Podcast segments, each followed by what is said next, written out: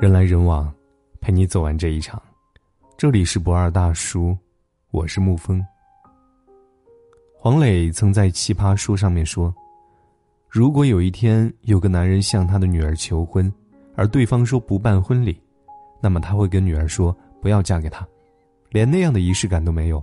我认为是不对的。”在黄磊看来，婚礼是夫妻最重要的仪式。仪式是很多人经常忽略的一个词。其实，在无聊的生活当中，我们都需要一份恰如其分的仪式感，去度过平淡的日子。而在一个幸福的家庭当中，也少不了仪式感。为什么生活需要仪式感呢？一个很好的答案就是，为了让生活成为生活，而不是生存。我见过一些年轻人，日子过得浑浑噩噩，房间里四处都是随意乱丢的衣物。冰箱里随便翻出点食物就是一顿饭，忙于工作早就忘记了什么生日纪念日，一边抱怨着生活枯燥，一边又不愿意做任何改变。王小波说：“一个人只拥有此生此世是不够的，他应该拥有诗意的世界。仪式感不需要多少物质做基础，它体现的是我们对生活的尊重和热爱。一顿营养美味的早餐，餐桌上的一束鲜花。”开学前的新书包，上课前班长的一声起立，春节时门上那一幅幅春联，这一件件小事都能赋予生活仪式感。平凡又琐碎的日子里，仪式感能让你心怀期待，与矫情无关，与物质基础无关，而是你对生活的热爱，对幸福的重视，对自己的重视。生活就摆在那儿，你活成什么样，完全取决于你自己的态度。父母和孩子之间需要仪式感吗？我一个同事为了参加孩子的大学毕业典礼，放下手中重要的工作，不辞辛苦，从北京飞到了广州。周围人都劝他，毕业典礼只是走个流程，不用这么大费周章。同事笑着说：“我只是不想错过孩子的每一个成长阶段。毕业典礼虽然只是个形式。”但却是孩子和学校生活的最后告别。我过去是对孩子最基本的尊重，也希望孩子能重视自己的毕业，正式告别过去，有个全新的开始。对孩子而言，有这样一位妈妈，真的是件幸福的事情。我身边有一些父母十分讲究实际，小孩子过什么生日，奇奇怪怪的节日，瞎凑什么热闹。上个学而已，衣服鞋子随便穿吧。可能对于父母而言，做不做这些事，对孩子的爱都不会减少；但是对于孩子而言，却是完全不一样的感受。枯燥生活当中，偶尔的惊喜和仪式感，会给孩子足够的亲近感和信任感，让孩子感受到幸福和乐趣。有心理专家认为，正常的身心成长需要一定的仪式感。在这个小小的仪式当中，其实就是一种强烈的自我暗示，让自己的注意力更集中、更认真、更用心。爸爸妈妈给孩子的仪式，不仅仅是在特殊的日子，可以是每天出门前的拥抱，是临睡前的一句晚安，一个故事。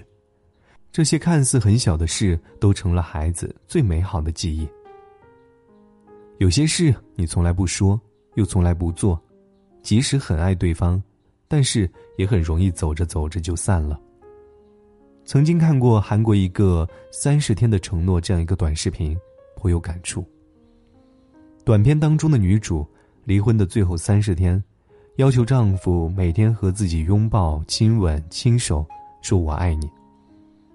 丈夫说，那段时间我所忽略掉他对我的关心和爱，又再一次深切的感受到了。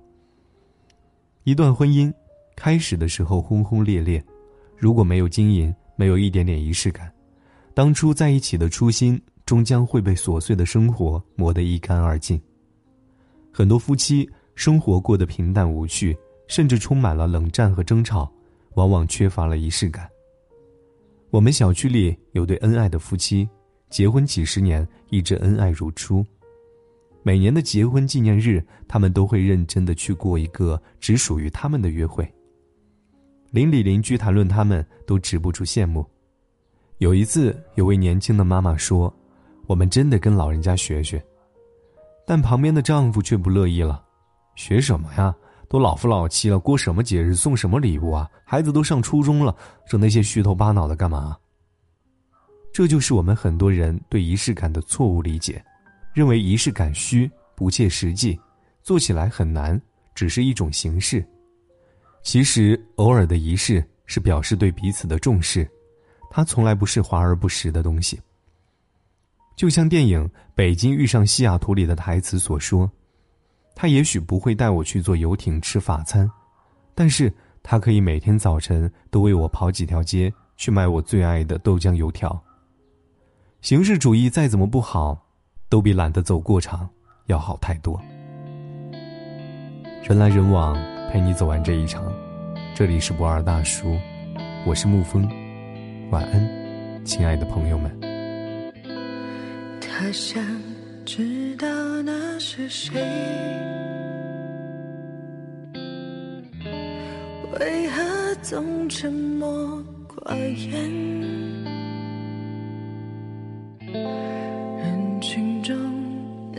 成颜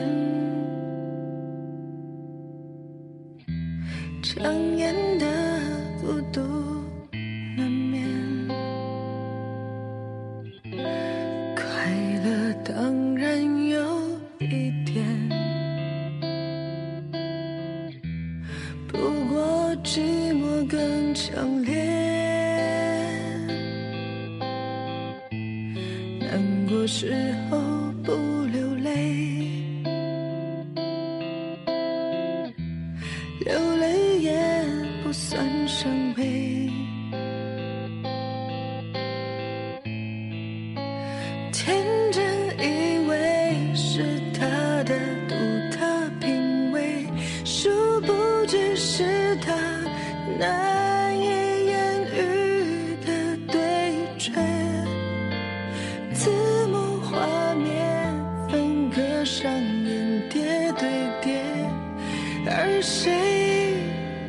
是谁？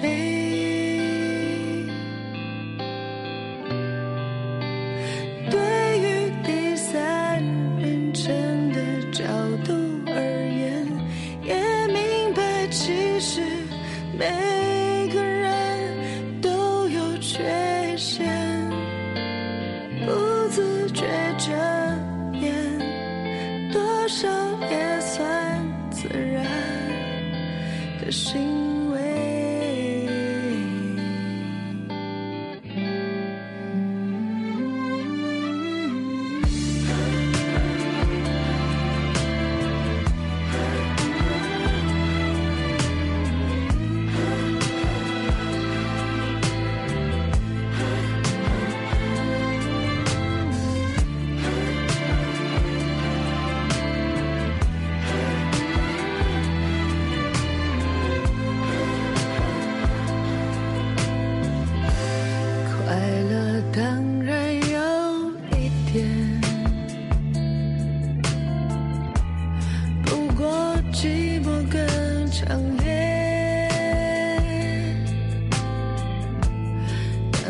是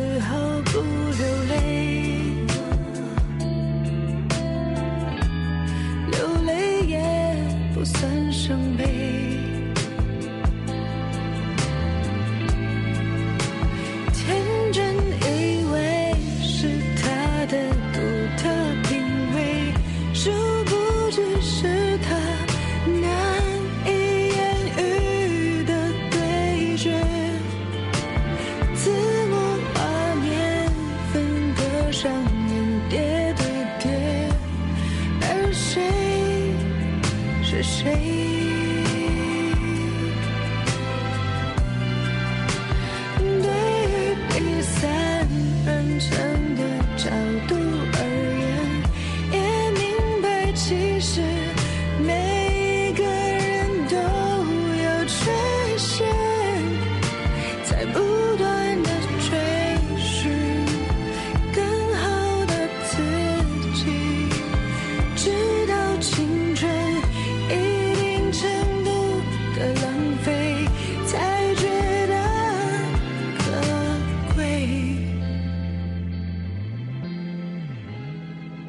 想知道那是谁。